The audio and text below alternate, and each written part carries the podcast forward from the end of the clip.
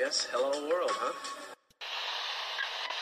Think about uh, maybe the possibility of winning here uh, today. Had a few thoughts uh, for my friend Sevi, and uh, this one is for for him. You've won Masters Championships. Where does this rank in your list of achievements? Number one.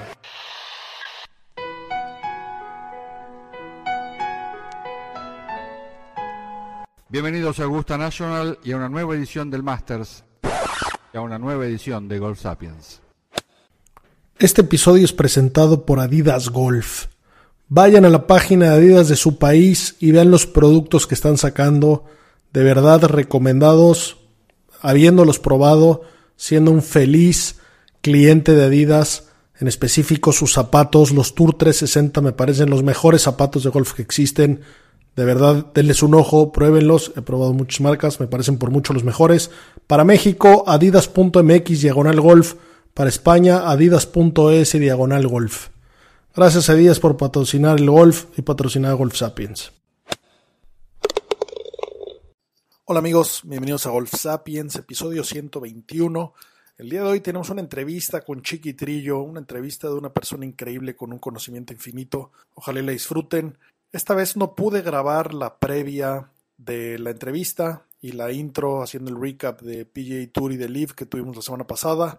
Trágicamente murió un buen amigo, tuve que asistir a compromisos con, con su familia. Fuerte abrazo a la familia Baqué, perdimos un grande, un buen golfista. Y nada, eh, escucharán a Sebas y a Sami, dejé a los muchachos a cargo de los controles. Por ahí dicen que cuando el gato duerme los ratones salen a bailar. Ya me dirán qué tan mal o bien lo hicieron muchachos, ustedes juzguen. Gracias por escucharnos, pasamos al podcast. Hola, ¿qué tal amigos? ¿Cómo están? Eh, episodio número 121 de Golf Sapiens. El día de hoy tenemos la tranquilidad de que no está Pablo, estamos Sebas y yo. Sebas, ¿cómo estás? Rocha, pues bien, eh, que bastante tranquilo, como dices, eh, sin, sin la presencia de 10, no, no, no van a tener que escuchar nuestros, nuestros amigos la, la cantidad de necedades que puede decir ese personaje en, en, una hora de podcast. Así es. Eh, bueno, pues tuvimos este dos torneos. La verdad es que con dos ganadores inesperados. No, no primera vez que ganaban eh, ninguno de los dos. Primer triunfo de Harold Barner third en el Live Golf y el primer triunfo como profesional en suelo de Estados Unidos, ¿no? De acuerdo, de acuerdo. Eh, HB3, que, que la verdad es que me cae bien. Eh, uno de esos jugadores que firmó el Live para pues tratando de, de, compaginar o de, de, entrar a todo tipo de, de público y, y, y, que venía jugando bien, eh, se le habían negado los wins, pero, pero sin duda buen jugador, buen, buen compa de, de Carlitos Ortiz, le pegan duro al PlayStation eh, y bueno, pues se metió cuatro milloncitos de dólares que, que, que a todo mundo le, le, vienen bien y se rompió el récord de asistencia este, esta semana en, en el IB en suelo, en, en, suelo de Estados Unidos y, y, bueno, pues creo que va, va para arriba, ¿no? Es, la verdad es que se veía buena, buena, buena galería, eh, va para arriba el IB, creo que todavía le falta mucho, pero, pero creo que sin duda va en buen camino, ¿no? No tenemos mucha info tampoco, es que eh, han sido bastante pragmáticos en muchas cosas, pero, pero, pero bueno, creo que va, va en buen camino, ¿no? Y el torneo estuvo, estuvo bueno, lo, que pude ver. Sí, la verdad es que al final para el IBE es buena noticia que, que el récord se, se rompa dentro de Estados Unidos. Había tenido, creo que muy buena aceptación en Australia, en Asia, pero hacía falta que, que se viera toda esta gente eh, en un torneo en Estados Unidos, ¿no? La verdad es que, como le decimos aquí, no es que seamos a favor de uno o en contra del otro, siempre que haya más tours y que crezcan el deporte, que crezcan a la afición, pues le, le, va a venir bien. Eh, bueno, recordemos que por ahí este HV3, que para los que no lo ubican bien, es, es un jugador chaparrito gordito, afroamericano, que lo patrocina Jordan, Air Jordan en su línea de golf eh, que siempre ha traído unos spikes ahí vistosos. Ganó hace un par de años en el PGA, bueno, ni siquiera, era el DP World Tour, ganó en Arabia Saudita, que tenía que hacer dos pots para, para ganar y acabó metiendo una culebra que, que yo creo que él sigue soñando con ella. Finalmente Se le quitó de las hacer. manos a Boba Watson el, el win, ¿no? Exacto. Ahí también se ganó seguramente muy buen dinero, además del que ya le habían dado por fichar. Pero sí, de estos jugadores que yo creo que, que en gran medida Liv los volvió a ver, pues para tener una pluralidad de culturas y de, de razas inclusive, ¿no? Este, colores, eh, para que no haya nada más que se vea como un deporte elitista de hombres blancos, sino metiéndole un poco de todo. Es de los pocos jugadores afroamericanos que, profesionales que hay hoy en día eh, en el golf profesional, Live o PGA Tour. obviamente en Sudáfrica hay muchos más en los tours este, que, que participan o en el DP o bien en, eh, en la gira sudafricana. Y la verdad es que es un jugador de estos carismáticos, ¿no? O sea, de los que no le caen mal a nadie, se ve que se lleva bien básicamente con todo el mundo y, y que sobre todo pues, para el aficionado pues, le, le, le, cae bien, ¿no? Sí, totalmente, totalmente creo que le viene bien al, al deporte. Eh, buen tipo, buen tipo Harold Barner y, y, bueno, da gusto por él. En segundo lugar, Brendan Grace, que, que pues viene jugando bien, y, y Mito Pereira, que estuvo en, acá en tercer lugar, pero estuvo, estuvo liderando por ahí. Eh, y, y, Sebastián Muñoz en, en, cuarto lugar, empatado con Stenson, ¿no? Que da, da, gusto ver a un par de un par de latinos ahí. Carlos Ortiz también tuvo una muy buena última ronda, eh, quedó top 15 y, bueno, pues el, el la verdad es que pues, cada vez mostrando mejor nivel, ¿no? Y llegan estos tipos a, los majors y donde han podido jugar con los con los del PGA Tour y, demuestran que, que ganar en el LIV o estar hasta arriba del LIV no es cualquier no es cualquier pendejada, ¿no? De, demuestran que, que, que, están todavía eh, a, un nivel muy bueno y, que el LIV tiene prácticamente el mismo nivel que un PGA Tour, ¿no? Sí, la verdad es que sí, mucho menos jugadores en número, pero no te podría decir que en calidad no están para competir con los mejores del mundo según algunos rankings a los que ellos no pertenecen. Eh, importante también, Kepka volvió a jugar después de la cruda que había traído de su PGA Championship y lo hizo bastante bien. Volvió a ganarse un dinerito, seguramente, como decían por ahí las redes sociales, con eso habrá pagado pues algunos gastos que tuvo del, del festejo del, del quinto mayor eh, por otro lado, el que no tuvo buena actuación fue Abraham. No, no lo vi en todo el fin de semana este, jugando a lo que nos tiene acostumbrados.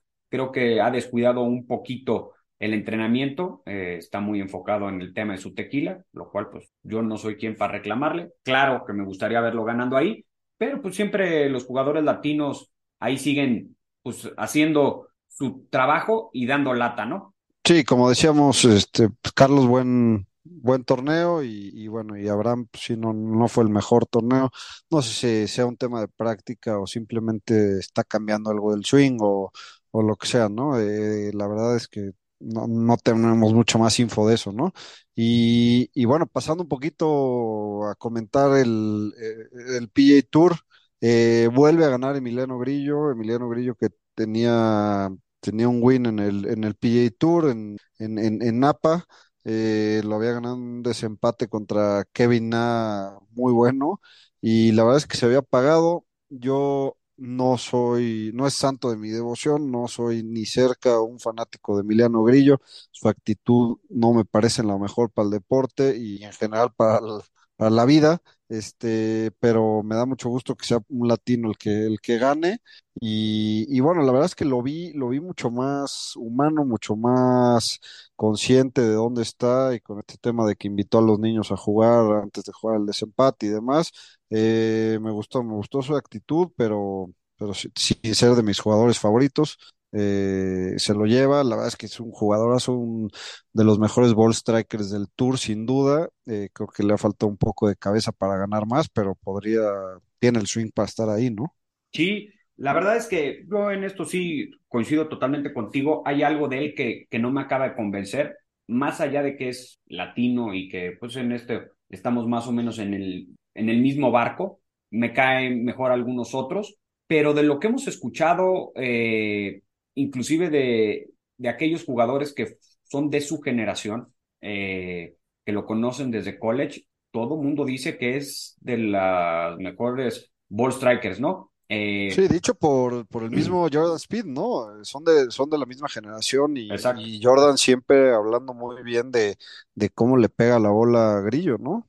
Sí, pero que no forzosamente el pegarle bien, bonito o tener un buen swing siempre te da los triunfos, ¿no? Creo que ahí es este lo, que hemos este, platicado ya en algunos de los episodios, que si se tratase de darle el premio al mejor swing, pues seguramente Rory McIlroy y Adam Scott tendrían más de 20 majors y habría jugadores como tales como Phil Mickelson que tienen swings menos ortodoxos o tradicionales que no tendrían nada, ¿no? Pero aquí se trata de, de hacer los menos golpes posibles y pues se le dio, ¿eh? La verdad es que estas sequías, te lo dicen muchas veces estos jugadores que ya han ganado, que dar el, el paso al primer triunfo es complicado, pero que muchas veces el segundo es más complicado, ¿no? Y pues aquí lo estamos viendo claramente. Pasaron más de cinco años entre el primero y el segundo, y en momentos en los que Grillo, pues jugaba algunos torneos eh, de Corn Ferry, donde no lo invitaban a los mejores eventos o donde no estaba clasificado, ¿no?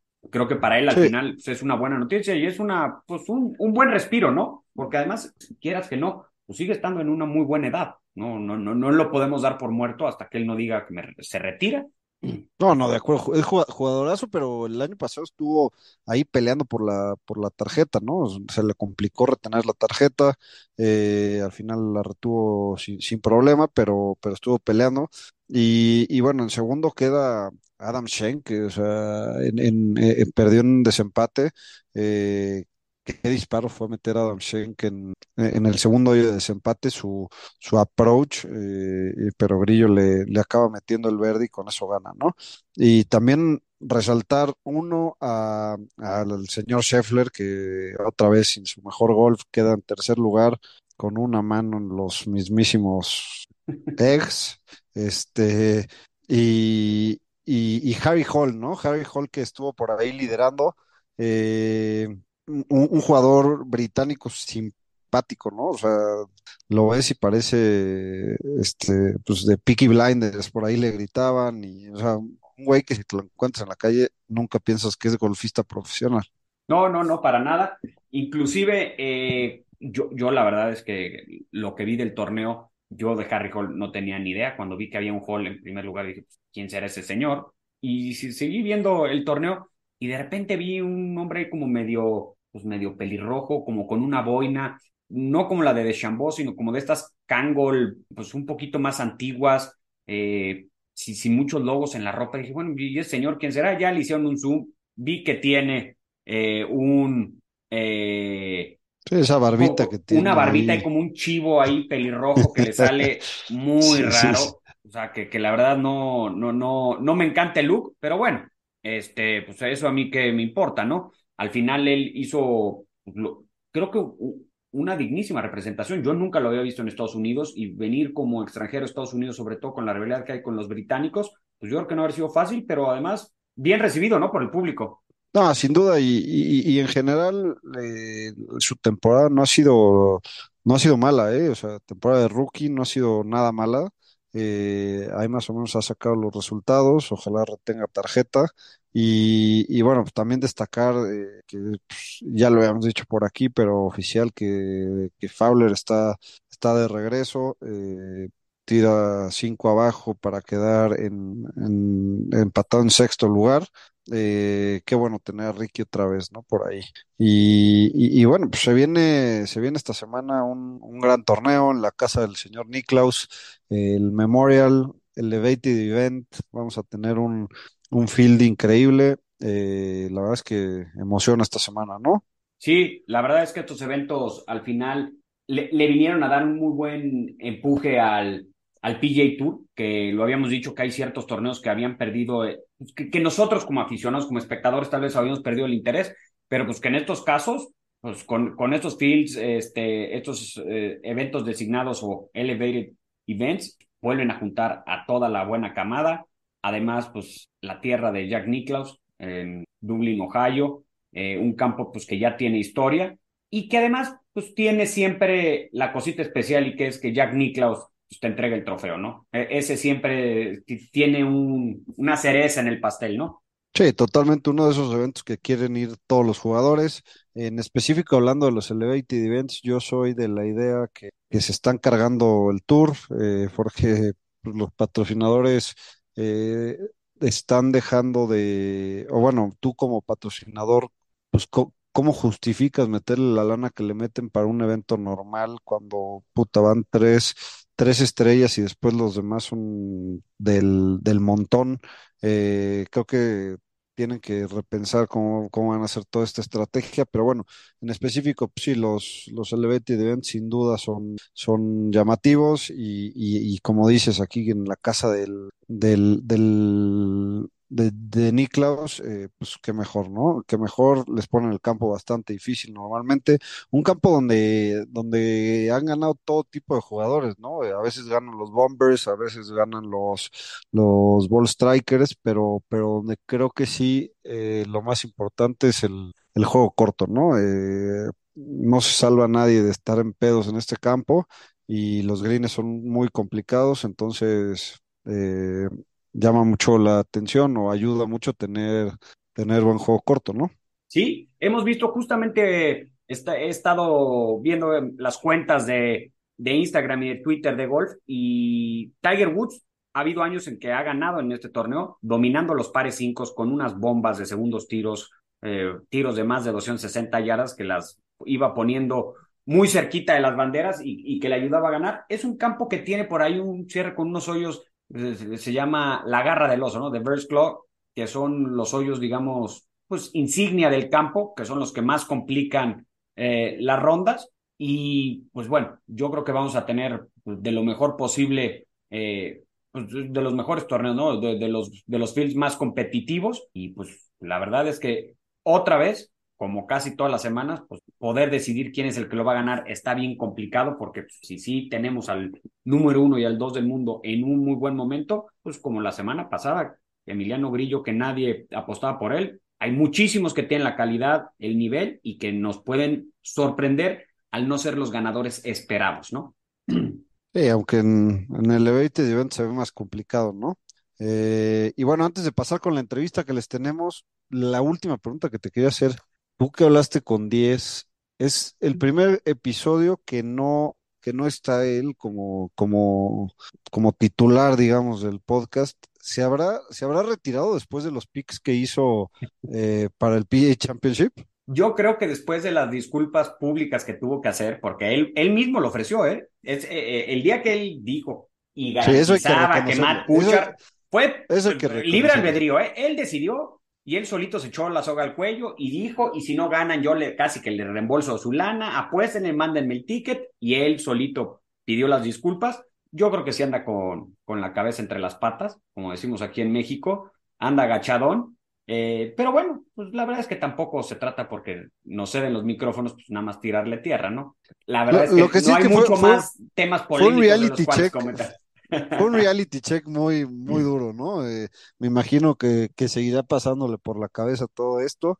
Eh, espero, espero que para el US Open, que se vienen tres semanitas, eh, nos dé unos picks un poquito más acertados. lo iremos encaminando durante estas dos semanas mejor, porque, porque sí estuvo, estuvo de, la, de lágrima, ¿no? Pero. Sí, sí, ya cuando grabemos el próximo episodio del US Open, este, podremos entrar más a detalle, pero de entrada les decimos, en el US Open los pegadores cortos tienen menos probabilidades que los bombers, ¿no? Los bombers al final, los últimos años han demostrado que el poder sí sirve, el estar en rough, porque todos van a acabar estando en rough porque los fairways son muy angostos, pues es más fácil pegar con un wedge que pegar un fierro largo completo, ¿no? Sí, de acuerdo, pero ya hablaremos de eso en un par de semanas. Eh, y bueno, pues nada, los dejamos con, con, la entrevista que les tenemos. Eh, gracias por seguirnos. Eh, si nos pueden dar like en las redes sociales y en, en, Spotify y, o Apple Podcast, donde escuchen, donde escuchen, por favor, se los agradecemos. Un abrazo a todos. Bueno, pues esta fue nuestra entrevista. Ahí tuvimos, ahí sí, como se podrán haber dado cuenta, no fue en vivo, por eso sí está Pablo como entrevistador. Esa parte sí nunca nos la deja suelta, porque sabe que podemos este, hacer mal uso de su nombre. Eh, y bueno, pues como siempre, y como dice Pablo, y para no perder la tradición, lo mejor de la vida, muchachos, green es green. Hola amigos, bienvenidos a Golf Sapiens.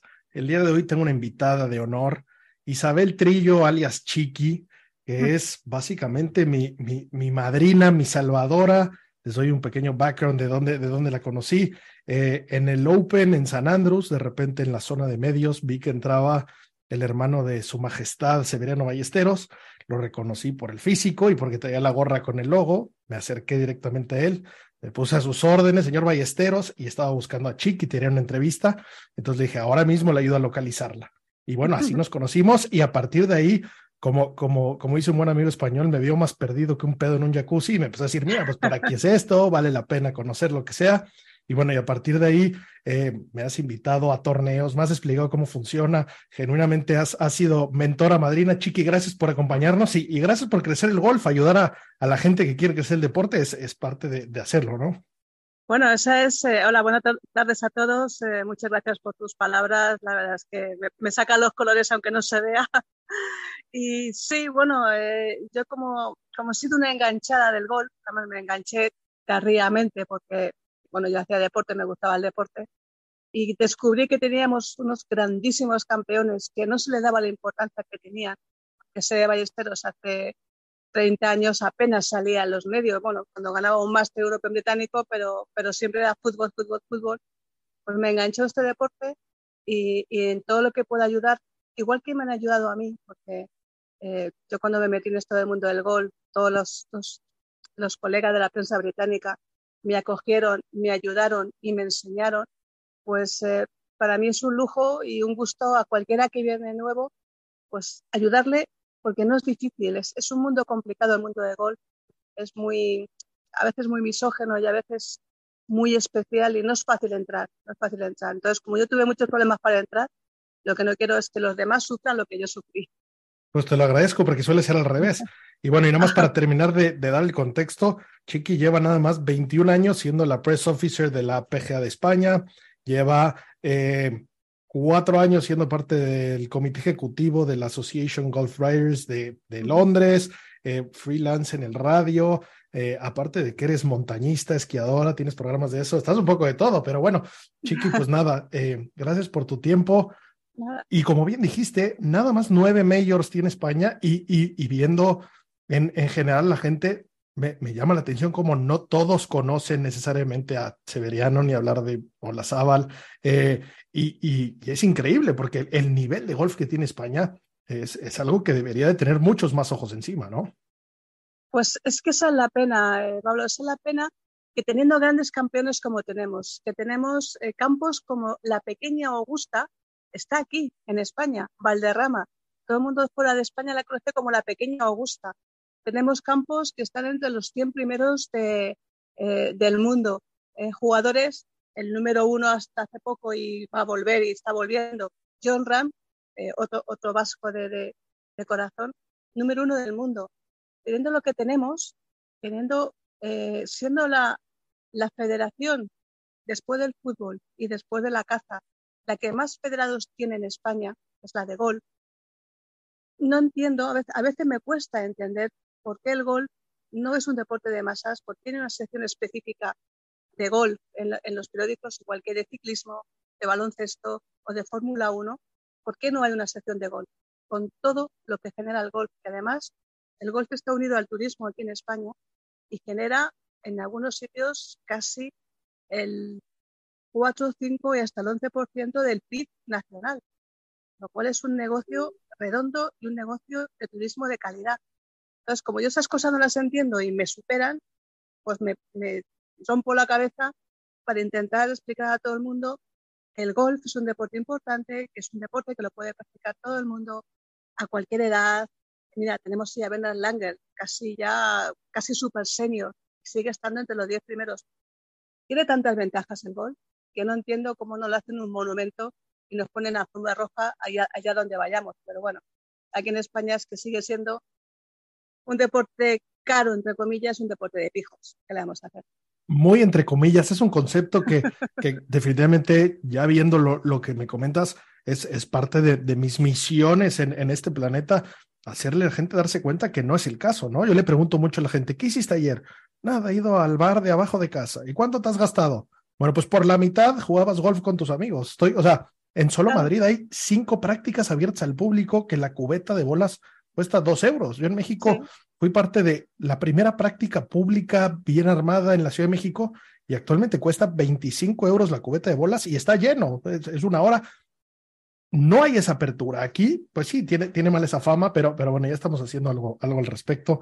Eh, todo mundo acabará jugando golf, el único deporte en el cual no importa cuándo entres, la vas a pasar bien. Si yo mañana te digo que me quiero, me quiero unir al slalom olímpico, me vas a decir que te vas a morir en la montaña, mejor ni empieces, ya vas tarde. Y dices, y lo bueno el golf quiero, ¿no? Pero bueno, tantos años, ¿recuerdas cuál fue tu primer major, tu primer torneo, algún, algún recuerdo bonito de por ahí?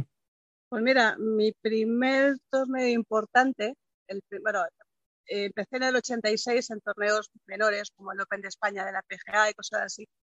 Pero el primero importante eh, internacional, bueno, el segundo, porque el Open de España del 86, eh, no, no, el 87 no lo cuento, fue la Copa del Mundo del 89, que fue en las Grisas. Y un torneo que jamás olvidaré porque casi salimos a nado. Esas eh, danas que vienen al sur de España de vez en cuando, que se tuvo que reducir a dos, a dos jornadas, el, el torneo eran tres, tuvo que reducir a dos, eh, y que en la mitad del campo salió se lo llevó casi el agua. O sea, había lagos de las brisas que se desbordaron. Tuvimos que salir de la casa club con unos plásticos de, bolsas. Nos pusimos los zapatos porque el barro no llegaba hasta las rodillas. La casa club se movía aquello que parecía que nos iba a caer encima. Y dije, Dios mío, y esto es el golpe, no te he metido, ¿no? Pero bueno, luego he tenido 50.000 experiencias más y aquella Copa del Mundo fue, la verdad es que fue muy divertida, fue divertida. Y el primer mayor pues fíjate, me estrené con, en, el, en el Máster de Augusta en el 94 con la victoria de, de José María Olazábal. Qué, buen año para debutar. en el Máster fue increíble. Y en el Open británico, la verdad es que no he visto ganar a ningún español de momento del Open británico, porque el primero fue en el 91, que lo ganó Ian Baker Finch, y que fue en, déjame que recuerde, en Royal, en Royal, no, en, Liverpool, fue el primero. Como este año. Sí, sí, como este año.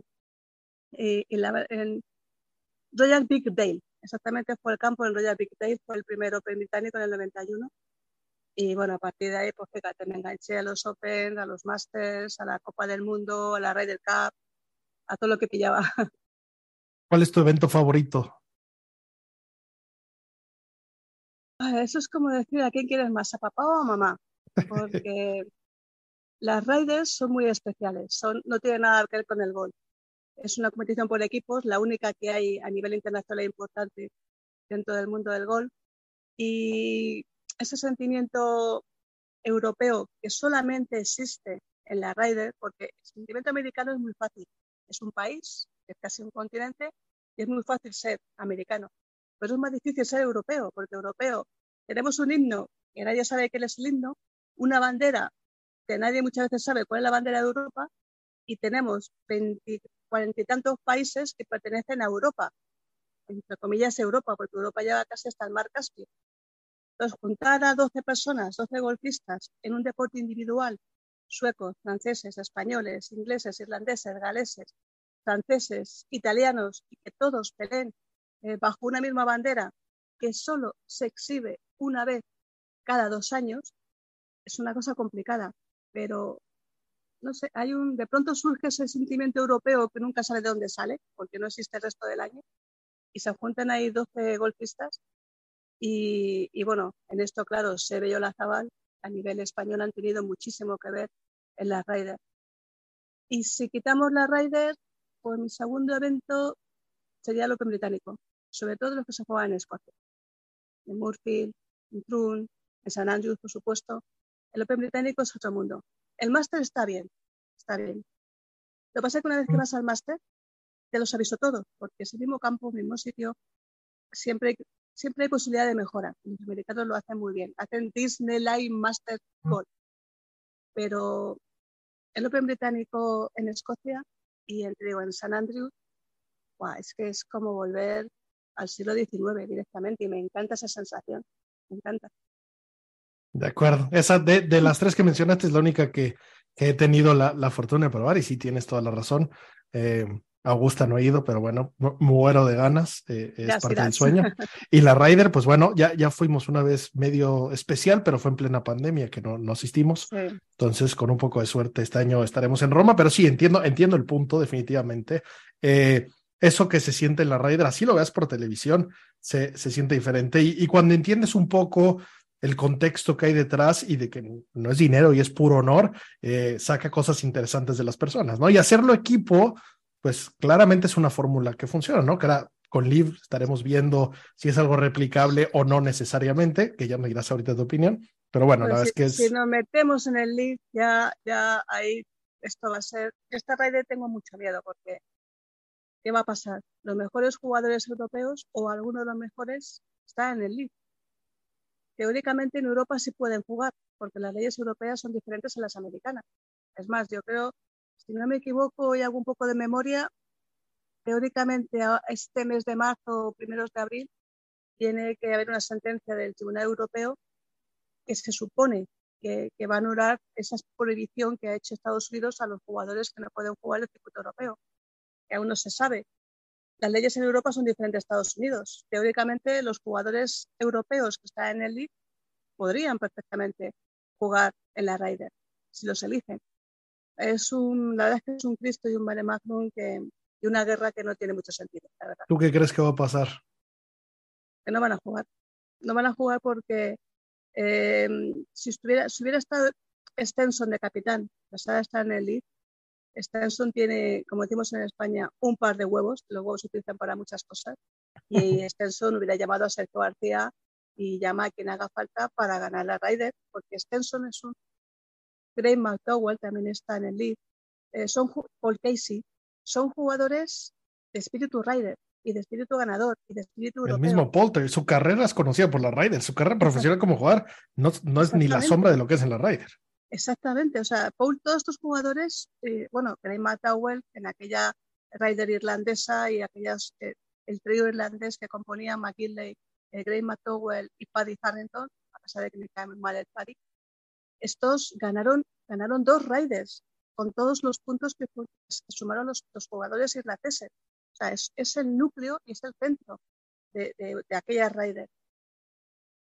¿Quién va a jugar esta Raider? Sí, con Liu Donald de capital, de capitán, un Liu Donald que está muy, no me gusta emplear la palabra sometido, pero muy, si está puesto ahí de capitán será por algo, será por algo. Y no sí, de acuerdo, que... medio títere, ¿no? De quien está atrás decidiendo.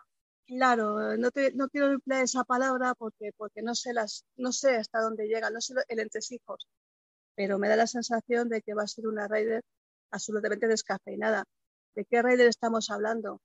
Cuando ya en París un eh, Rory McIlroy, eh, que sí, por mucho que enarbole la bandera de yo soy irlandés, que soy europeo, se ha ido a jugar a Estados Unidos por la pasta, no lo olvidemos, por la pasta, la misma que se van a jugar el League por la pasta, y que le ves allí en el equipo europeo bromeando y mm, haciendo amistad con el equipo americano. Que no te digo que no sean amigos, pero cuando estás allí a cara de perro, es a cara de perro. Era como decía Sebe, a cara de perro. O sea, Sebe se mm. ponía en el ti del 1 y según llegaba el ti del 1, eh, tenía esa alergia, comillas, a lo que es la hierba. Cuando llegaba el ti del 1 empezaba, empezaba a carraspear, decía, hola, soy Sebe yo he venido a ganar el torneo, no sé qué haces tú aquí, pero yo he venido a ganar el torneo. Entonces ya, o sea, te desarmaba, te desarmaba. Fuera verdad o fuera mentira, fuera el primero o fuera el último. Él llegaba allí y la, y la sola presencia en el pie del uno era, era, es que lo llenaba todo. Son esos actores, actores que entran en escena y ocultan todo el escenario y solamente queda él y el foco está en él. Eso era la Ryder, eso es la Ryder, con jugadores como Rory McIlroy, insultando a colegas suyos, a compañeros suyos con los que ha peleado por una Raider, pues no lo veo, ¿qué quieres que te diga? No me gusta. Y esta Raider, iré a Roma porque no me he perdido desde el año 91, al menos las europeas no me he perdido ninguna, no sé dónde nos alojaremos porque he estado hace poco en, Marco Simone y Dios mío, dicen lo de los españoles, ¿verdad que los italianos tendrán que ponerse las pilas si quieren llegar a la Raider porque es la marinera, en fin, a ver qué pasa. Va a ser una Raider muy, en fin, vamos a ver qué sale. No quiero hablar mal, ni quiero decir cosas. Veamos qué pasa con los jugadores del IBE en los majors, ¿no? Eso, va a empezar a dar precedente, ¿no? En los majors están todos. En el por eso, por eso, pero entonces veamos, veamos qué pasa, ¿Cómo, cómo es la interacción, si son dos equipos ahora, porque tal vez ahora vemos, a mí la parte que me motiva es que por primera vez los majors tienen algo de diferente y lo digo entre muy comillas, antes era un torneo más, se veían básicamente los mismos. Eh, en esta vez, pues es como una Champions, ¿no? En teoría llegan los mejores de cada lado. Y digo teoría porque pues en el League tampoco necesariamente las estrellas están haciendo justicia a, lo que cobraron por jugar allá. Pero, pero bueno, eso, eso yo creo que sí es parte de, de qué pasará. Independientemente, creo que sí, Live ha hecho que el PGA Tour se ponga las pilas y creo que puede ser una buena llamada de, de, de atención y de que se despierte el European Tour, que con el respeto que me merece, pues desde el 94 ha perdido muchísimo, ¿no? Entiendo que apareció un señor de apellido Woods por, por allá y, cambió el asunto, pero hoy básicamente el European Tour es la tercera división. Entonces, pues era una gran oportunidad de oro tomarlos, ¿no? O sea, después del PGA Tour y, y partiendo de que ya hay dos PGA Tours, ¿no? O sea, está el, el, el, el club de Toby, los que van a jugar a los torneos privados, los que juegan en Punta Cana y ese tipo de cosas, luego el Corn Ferry, y pues era la oportunidad del European, ¿no? Yo creo que al final es, esa asociación que tienen no se ha mostrado, ¿no? No sé si el, si el European Tour o va a empezar a exigir o, o, se va a deslindar. Pues mira, yo el European Tour lo conozco muy bien. Tengo, tengo muchos amigos en el antiguo European Tour, lo que era el, el European Tour, no el DP World Tour de ahora, antes de que entrara Kelly, el canadiense. Ya me dirás tú, un canadiense controlando el European Tour, eso te da una idea de, de por dónde van los tiros. Y el European Tour tuvo eh,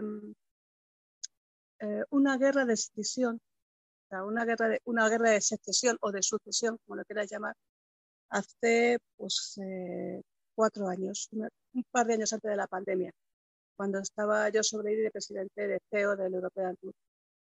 Ahí se planteó que el European Tour estaba cayendo y cada vez más. En 2008 llega la crisis en Europa y desaparecen un montón de torneos por falta de, por falta económica, porque, bueno, en Estados Unidos eh, hay 250 millones de estadounidenses, o 500, no sé si son 250, y 25 juegan al golf. O sea, casi juega, casi juega un 20% de la población al golf.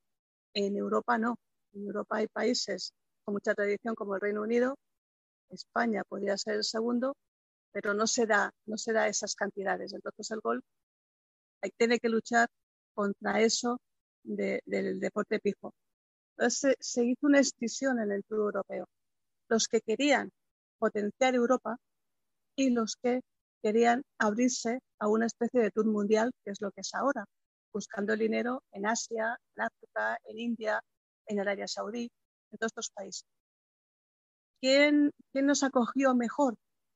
También un poquito por, por asociación cultural, por los países árabes. Mm, estamos, nosotros como europeos estamos más cerca, aunque nos cueste y nos duela, estamos más cerca de los árabes que de los americanos. Con todos los problemas que tienen los árabes, que ya los conocemos, ya hemos sido invadidos por ellos en varias ocasiones, estamos siendo invadidos ahora una tercera invasión del dinero árabe, pero estamos culturalmente más cerca de ellos. Ellos fueron los que salvaron el club europeo hace pues, 8 o 9 años o 10 años con los, con los que llaman Rolex Series, poniendo 10 millones, 8 millones de euros en una serie de torneos importantes.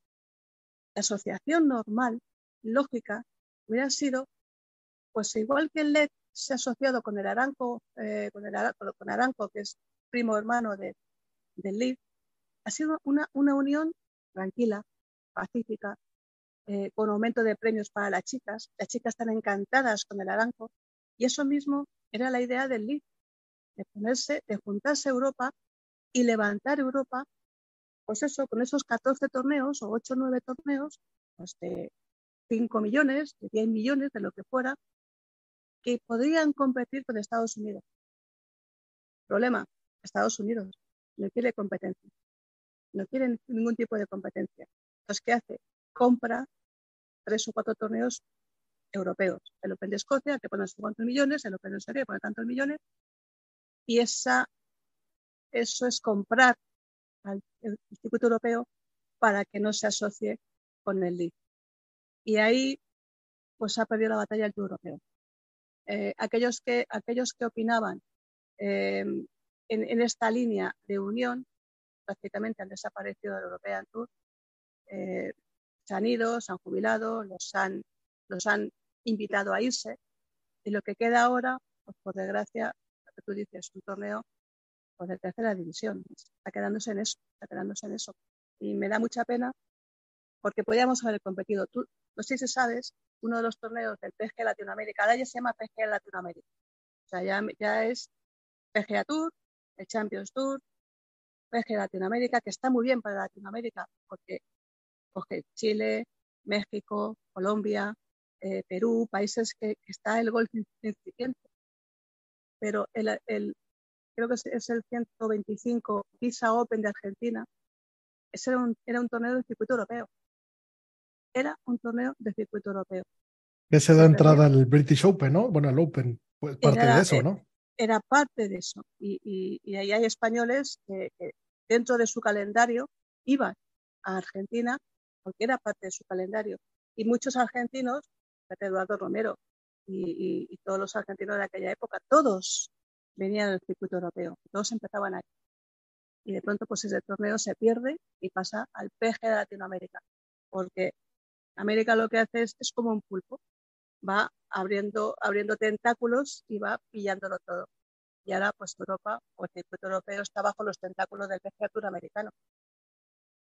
Eh, a mí no me gusta, o sea, en el fondo del corazón, o sea, no me gusta que los árabes nos estén comprando ahora, por enésima vez, ahora con dinero. Nos conquistaron hace 800 años eh, por la cultura, ni siquiera por la fuerza, porque el, imperio árabe pasó por, la península, pues casi no había casi oposición, llegó hasta los hasta Pirineos franceses, hasta que los reyes católicos y los echaron ya, al último, a los últimos los echaron, y ahora nos están conquistando por el dinero. No me gusta, pero si tengo que elegir, casi me voy al LID y al pescatura americano. Porque eso de que te prohíban por prohibir y que te echen, o sea, o estás conmigo o estás contra mí, eso es, eso es una cosa que, que me revienta las entrañas, me las revienta. Entonces, ¿cómo que estoy contigo o estoy contra mí? No, yo soy, como dicen ellos, soy un profesional libre, como decía Seba Ballestero. A mí, todo el mundo en el mundo me quieren ver porque soy un genio. Con lo cual yo tengo que jugar allí donde me quieran ver todos. Y la política de, de, Greg Norman es la política de Seba Ballesteros, la política del League. Llevar a los mejores jugadores al mundo. Y si encima hay dinero, pues oye, mejor, ya que pagamos una pasta por la gasolina que se la llevan ellos, pues que la reviertan en Europa y que la reviertan por el mundo. Parece perfecto. Totalmente de acuerdo. El, ciclo del dinero, todo se mueve. Ya, ya. La verdad es que, y, y esto que mencionas, yo apenas lo, lo, lo he empezado a vivir.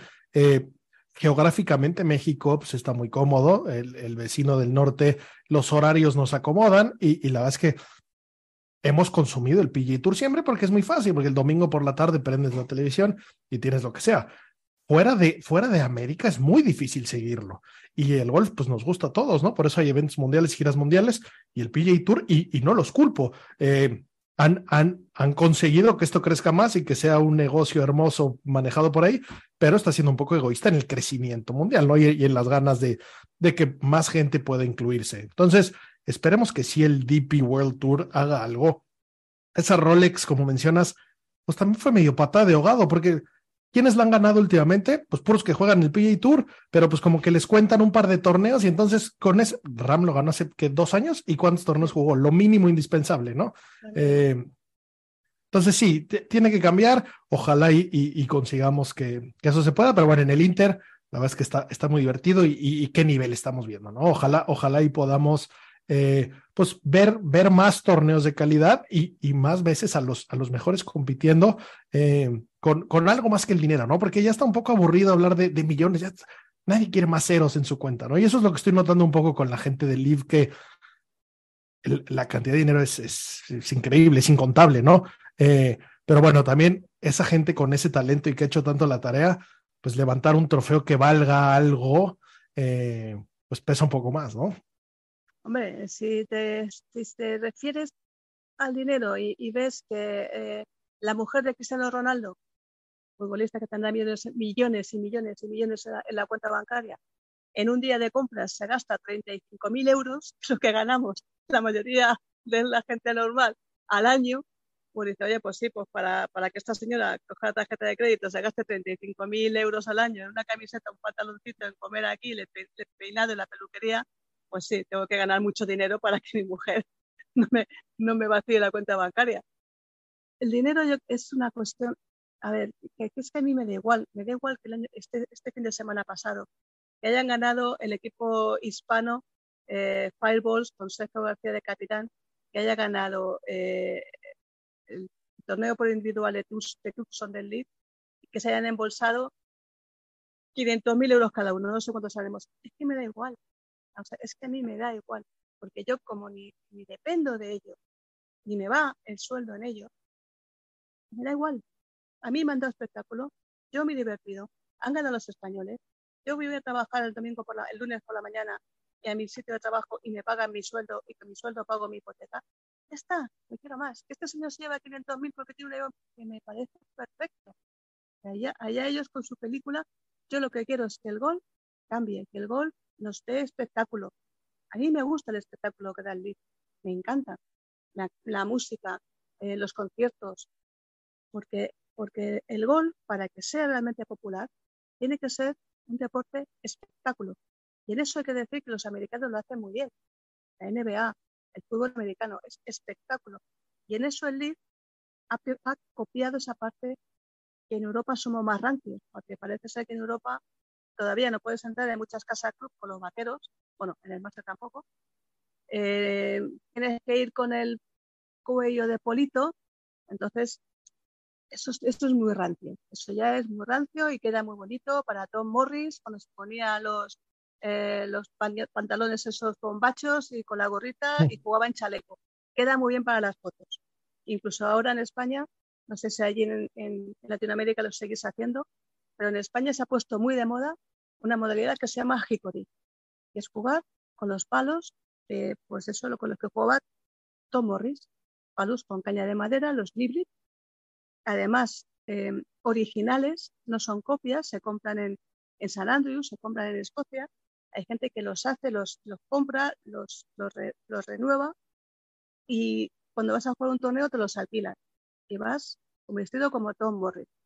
Divertido, bonito, pero ya está. Yo si hace calor me quiero ir con camiseta, con tirantitos y pantalón corto porque hace calor. Zapatos de golf, sí, si tengo dinero para comprármelos me los compro y si no con zapatilla de deportes, que no pasa nada que no pasa nada. Tenemos que quitarnos un montón de estereotipos y de clichés que nos han metido con el mundo del golf, pero un montón nos tenemos que quitar del medio. Limpiar un poquito la cabeza. Y es lo que hace el lead, limpiarnos un poquito la cabeza.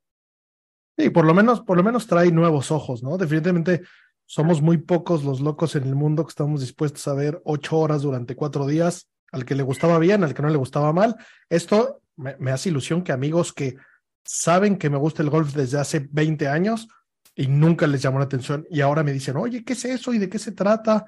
Eso está bien, llamando, llamando nuevos ojos y nueva gente y ese es el objetivo, ¿no? Tal cual. Ese es el objetivo, ese es el objetivo. Y eso que yo estoy, como decías antes, dentro de una asociación que seguimos siendo muy clásicos, porque la PGA y que pertenecemos a las PGAs europeas, seguimos manteniendo ese aire clásico eh, o tradicional del golf. Bueno, sí, vale, pero, pero que venga sangre nueva, en fin, yo, yo creo que si algún jugador del League quiere jugar en el PGA Tour español, le vamos a abrir las puertas, pero así. Eh, bueno, es más, tenemos un jugador, Pablo Larrazábal, que es el que, el que promotor del primer torneo del Circuito Nacional, que jugó, con permiso, una prueba del Leaf en Londres y le tenemos eh, dentro de dos semanas jugando en el Prat, en el circuito español. nosotros abrimos las puertas a todo el mundo, a todo el mundo que quiera venir a jugar. Y ya, te invitaré también a jugar un Proan cuando quieras jugar, que conozcas a los pros españoles, que hay gente muy maja y muy encantadora. Ya, ya me invitaste uno y jugué con Juan Salama y me impactó el nivel de juego, me impactó lo, lo bonito torneo. Justo, justo ahorita eh, empieza, ¿cómo? Háblanos un poco de, la PGA de España, qué es, en qué nivel está, en qué escalafón está, qué te abre puertas, cómo calificas. Eh, bueno, en la PGA de España pertenecemos a todas las PGAs europeas, que son 35 PGAs europeas, y hay muy pocas, muy pocas que tengan su propio circuito. Entonces, la, la PGA española, pues bueno, pues gracias al esfuerzo del, nuevo presidente que tenemos, que es Andrés Martínez, pues ha hecho un esfuerzo, un esfuerzo especial y llevamos ya ocho años con el circuito nacional que, eh, suma para el ranking nacional español. Y luego el ranking nacional español, eh, junto con las pruebas que tiene también eh, la Federación Española, pues te sirve para seleccionar los profesionales que van a ir a una Copa del Mundo o que van a ir a los Juegos Olímpicos, porque van a estar dentro de un ranking nacional y todo eso suma, tanto de los que están internacionalmente como los que están a nivel nacional. es verdad que los internacionales suman más puntos, pero bueno, estamos ahí. Y estamos empezando este año, pues dentro de un par de semanas.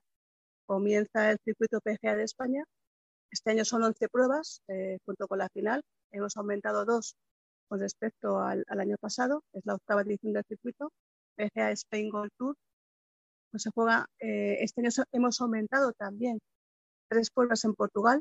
Estamos haciendo mucha, mucha unión con Portugal y tratar de hacer un circuito ibérico que sea España y Portugal.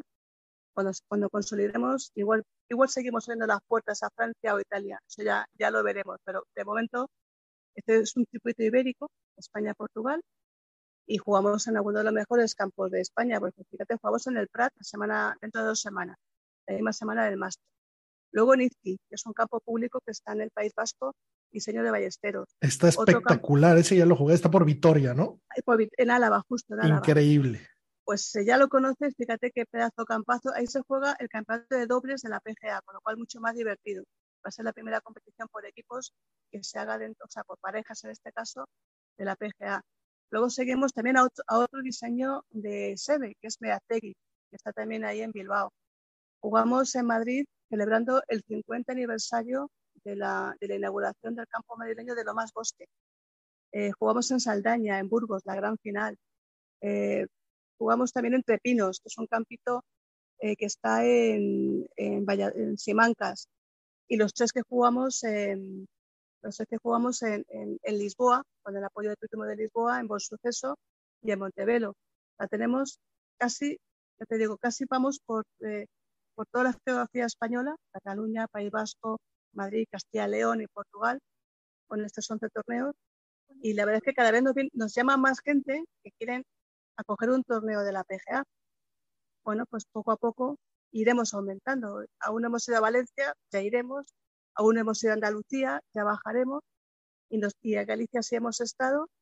Y, la, y lo que tenemos son, eh, lo, si te haces una idea, para que te hagas una idea de la trascendencia del circuito nacional español, miras eh, los jugadores del Challenge o jugadores del Tour Europeo y muchos han salido del circuito nacional.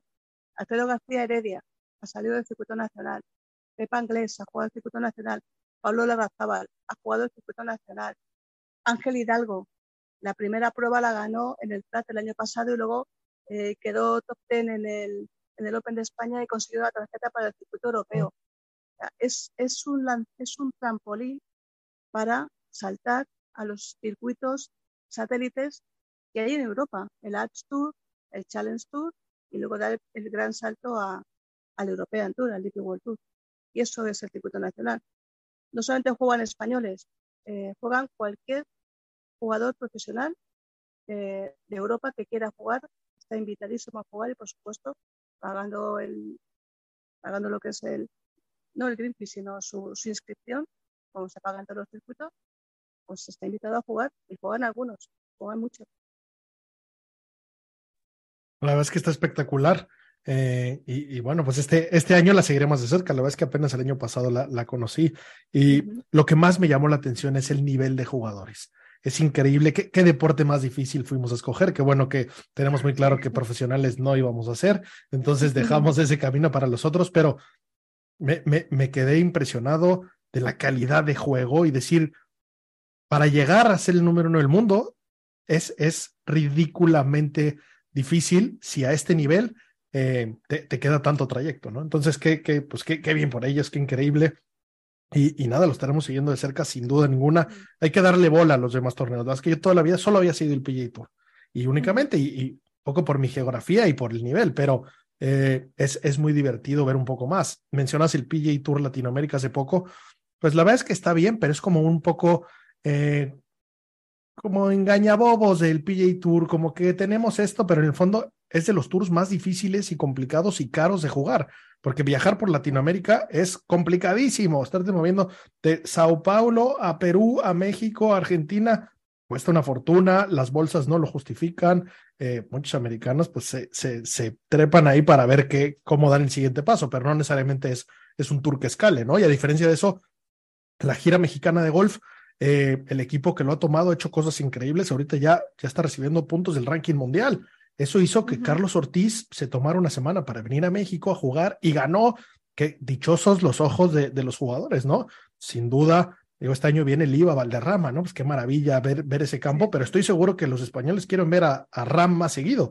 Viene al Open de España, pues, por, por buena gente, por, por amor a, a, la bandera, yo, yo creo, pero no necesariamente eh, es, es, es, un, es un tour global, ¿no? Y el PGA Tour debería tener un elevated event a, a Valderrama, donde me digas, a, pues en el fondo va a crecer la base, le conviene a todos, ¿no? Pero bueno, Chiqui, eh, último, antes de poder tener aquí todo el día hablando del tema, momento más mágico que has vivido en vivo, aparte del milagro de Medaina, porque esa Rider es, esa, esa secuencia aparte, esa es la intro de este podcast. Bueno, pues eh, esa es una de las Riders que la viví muy especial. Sin embargo, fíjate, pues que hay, hay tantos momentos que, que, no, sabía, no sabría muy bien cómo. El Masters del 99 bueno, tuvo que haber sido especial, ¿no? Otra vez ganando la Saba después de casi no caminar. Ese fue la locura. ¿eh? Sí, pero, pero fíjate, fue mucho más emocionante unos meses antes, eh, porque bueno, la Zabal, eh, como todos los españoles, yo sé, bueno, es muy amigo la Zabal y sobre todo Sebe era, era un gran amigo. Yo cuando se murió Sebe no perdí un, un, profesional, perdí un gran amigo. Pero yo fui siguiendo muy de cerca el, el tema de la Zabal y bueno, descubrieron un, un médico alemán que consiguió que volviera a andar, descubrió cuál era el kit de la cuestión, cuál era el problema que tenía, que nadie lo descubría, entonces vi anunciado que Olazábal volvía a jugar después de 18 meses a Dubái para probarse. Dubái es un campo muy planito, no tiene apenas cuestas, es un campo muy sencillo. Y yo que estoy como una, con perdón, como una puta cabra, dije, me voy a Dubái a ver a Olazábal. Eh, el tío verme allí era como decir, pero a ver, chavalilla, ¿qué haces tú aquí donde Cristo perdió el sombrero?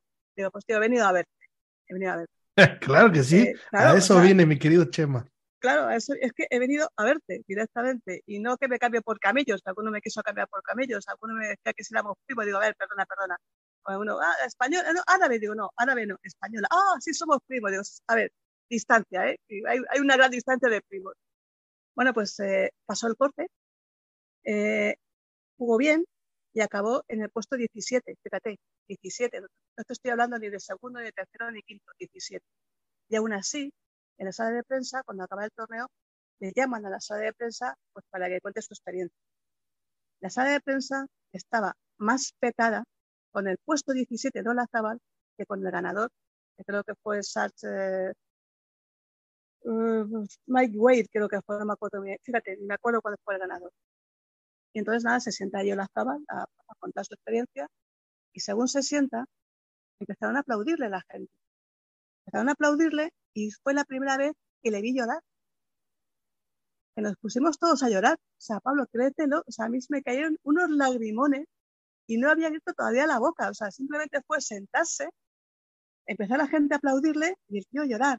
Y, y pero llorar de, de, de, sentimiento auténtico. Hasta que le pasó un poquito, le dio el, el, el tres se le dio, ya se calmó y pudo, pudo ya hablar es que ese momento, o sea, que, que, cada vez que lo recuerdo se me pone la cara de gallina. No es nada, o sea, no es nada. Simplemente llegar allí, en el culo del mundo, aquí en el Dubai, y ver a la Zabal llorar, porque había vuelto a nacer. Es que fue tan, tan, si, lo, si, si los, sabes, sé que tu trayectoria había vuelto a nacer. No Olé. para el gol, no para el gol, había vuelto a nacer en general. Y ese momento pues lo recuerdo con, con, con mucha emoción. Es, bueno, es que hay tantos momentos, no sé, pues también mira, con Olazábal y con Sebe. Cuando Olazábal, cuando, cuando murió mi padre, yo estaba en el máster de Augusta. Acababa de llegar y empezó a recibir llamadas que mi padre acababa de morir, así de subtón. Pues imagínate que ya acabas de llegar, eh, ¿qué hago? ¿Trabajo? ¿No trabajo? ¿Vuelvo? ¿No vuelvo? O sea, estás en un auténtico, bueno, no estás en este mundo. Eh, se volcaron conmigo todos, o sea, luego ya la gente me lo cuenta porque en ese momento estaba en shock, como el máster de Augusta me puso una limusina para ir al hotel, para ir al el European Tour, me consiguió un billete inmediatamente para volver esa misma tarde a España. Y el primero que fue por la sala de prensa a preguntar si me hacía falta algo fue Seba Ballesteros y luego Olazaba Miguel Ángel Jiménez, o sea, luego todos en cascada. Eso fue en abril, pues en mayo se jugaba el, torneo de Wenwood, que yo siempre tradicionalmente he ido a Wenwood porque me, me gustaba mucho ese torneo.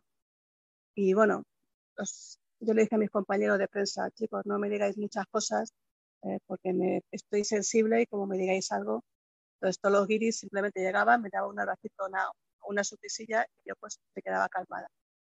Y anda, mira, una sábana acaba de terminar, con el papelito ayer al 18 a recibirle, a tomar notas de, de las declaraciones, se me acerca directamente, sin decirme una palabra, me coge y me pega un abrazo, estos de hermano, todos los ingleses se quedaron todos de piedra, allí nadie habló, fue un minuto, a mí me parecieron años, pero fue un minuto, que cuando empezó a notar el tío que me, casi me ponía a llorar, me dijo, te lo hago para que no llores, ¿eh? Si no te pego, te pego un, un, azote en el culo, o sea, te, te, esto para que no llores. ¿Cómo no le voy a querer? O sea, ¿cómo no voy a querer ahora a Y, y ver luego, ya te separas y ya intentas escribir y ya, y ya estás en otro mundo y ves que los, cuando ya se va, los periodistas ingleses me miran y me dicen, o sea, es que este señor no solamente me ha conquistado a mí, sino que ha conquistado a toda la prensa británica que estaba alrededor mío, a toda la prensa. Entonces, son tantos años, Pablo, es que si empiezas a hablar empiezo a hablar empiezo a sacar recuerdos, es que me... ¿Cuánto, dice, ¿Cuánto dices que dura este programa? ¿Cuántos, años dice que dura este programa? Ya, ya, ya. Hola, Sables Especial, ese fue mi primer máximo ídolo. eh, ese Masters del 99, yo estaba totalmente obsesionado con las polos Lacoste de ese cuello en triángulo. Eh, y bueno, mira, que, que, me he dado vueltas por Fuenterrabía a ver si me lo encuentro, ¿no? Pero bueno, en general eh, es, es, insólito que, que, en tan poco espacio de, de Pedreña a Fuenterrabía hay muy pocos kilómetros con lo que mide este mundo, ya hay ahí cuatro chaquetas verdes y, y, y faltan monumentos. Eh, Chiqui, bueno, sé que, sé que hay mil historias, me, me, encantaría, me encantaría hacer, hacer que dure más. Por supuesto que este es tu programa, me encantaría que vuelvas otro día. Eh, una vez más, agradecido contigo por tu tiempo y, y por, y por cómo me, me, me has introducido a, a, este bonito mundo. Como bien te digo, yo soy 36 de handicap de periodismo de golf, pero bueno, pues, pues haciendo la tarea se mejora, ¿no? Última pregunta que hacemos a todos los invitados. ¿Cuál es tu mejor tiro de golf? Mejor tiro de golf que has hecho en tu vida por la importancia, por la dificultad, por lo que sea. El mejor golpe, mejor palo, mejor... Eh... Lo que sea. Tu, tu tiro así, el, el, que, el que te gustaría ver la repetición, el que más te ilusión te dio, con el que ganaste, el más difícil, un hole in one, no sé si es de las afortunadas que tiene. One. Esas cosas existen, ¿no? yo, yo tampoco, uh, son, son, son de mentiras. No, pues no sé, mi mejor palo, aunque parezca mentira, y, alguno, y alguna vez pegué con caponazos, es el hierro 3, que es el que me da confianza. Y el mejor golpe, pues es que como soy tan mala con, con esto, sí que recuerdo, eh, bueno, no sé, eh, por decir lo último, lo último, lo más reciente, pues hace tres años, eh, con una madera 3 en el campo de Olivar de Hinojosa, en un par 3, con bastante viento, me quedé, nada, ahí me hice un birdie eh, de, no sé, de 25 centímetros. Era un, un, torneo por parejas y gracias a ese birdie y a que, bueno, jugué bastante bien, porque como no me preocupa el resultado, porque soy tan mala, me da igual, soy handicap 26, no me preocupa, pues eso me da, como Miguel Ángel, que da la confianza de jugar bien.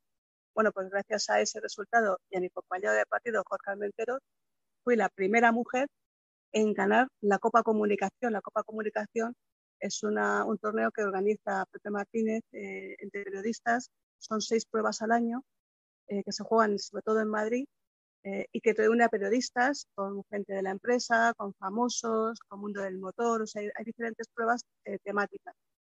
Y eh, se gané la undécima edición. Se, se han jugado 11, 11 ediciones hasta ese momento con ninguna victoria de una mujer en lo que es el circuito general. Y fui la primera mujer en poner mi nombre en la copita, Isabel, pues sí, Isabel, tenía que haber puesto chiqui. Isabel Trillo Amores, ahí estoy, la primera mujer en ganar la Copa Comunicación. Ole, enhorabuena, ya sé cuál es ese par 3. Y si es, es largo y difícil y con viento, es complicadísimo, así Es que mira, complicadísimo. qué bien. Pues ese, ese ha sido eh, mi mejor golpe y lo que me dijo, que además yo ni me lo esperaba, yo estaba allí tomándome una caña y tal, no sé qué, y pronto, ganador de la Copa de Gobierno, Isabel Trillo. Y me dice, oye, ¿que has ganado qué? Digo, ¿que has ganado qué? Sí, bueno, lo del par 3. Dice, no, no, que has ganado la Copa. Digo, ¿pero qué Copa? Digo, la Copa, pero la Copa gorda, la grande. Sí, sí. pues, pues mira qué bien. Ponme otra copa, anda, ponme otra copa. Ni me, ni me había planteado, o sea, es que ni se me pasaba por la cabeza. Pero bueno, eh, tuvo un buen compañero de partido, ese, ese torneo puntó a doble y ese, ese par 3 se ha quedado ahí para la historia, la historia de gol personal. Seguro que sí, qué bien. Chiqui, pues nada, gracias y, sé que te tendremos por aquí de regreso. Pues eh, cuando quieras, Pablo, estoy a, mira, a tus órdenes.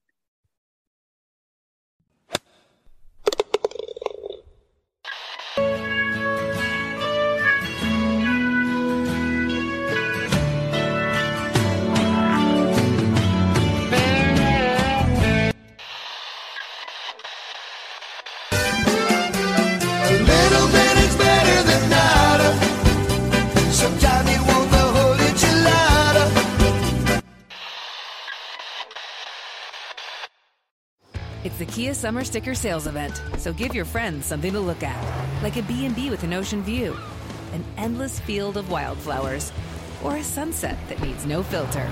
Make this a summer to share and save with a capable Kia SUV or powerful sedan. See your local Kia dealer or visit kia.com to learn more.